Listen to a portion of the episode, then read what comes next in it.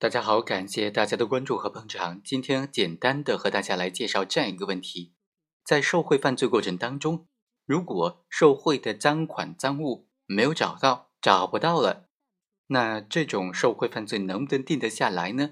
证据标准有什么要求呢？我们来看看。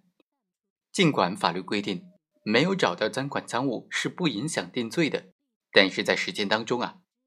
如果没有找到受贿的黄金、手表等等特定物品，那么我想定罪还是存在一定困难的。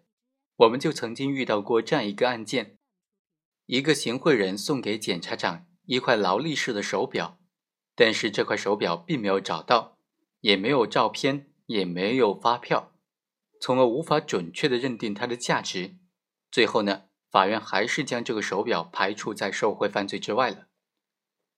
那如果被告人后来翻供，表示从来没有收到过这些财产，而且确实也没有找到、无法找到这些财产了，那么当然可以作为一个对辩护人非常有利的辩护的理由了。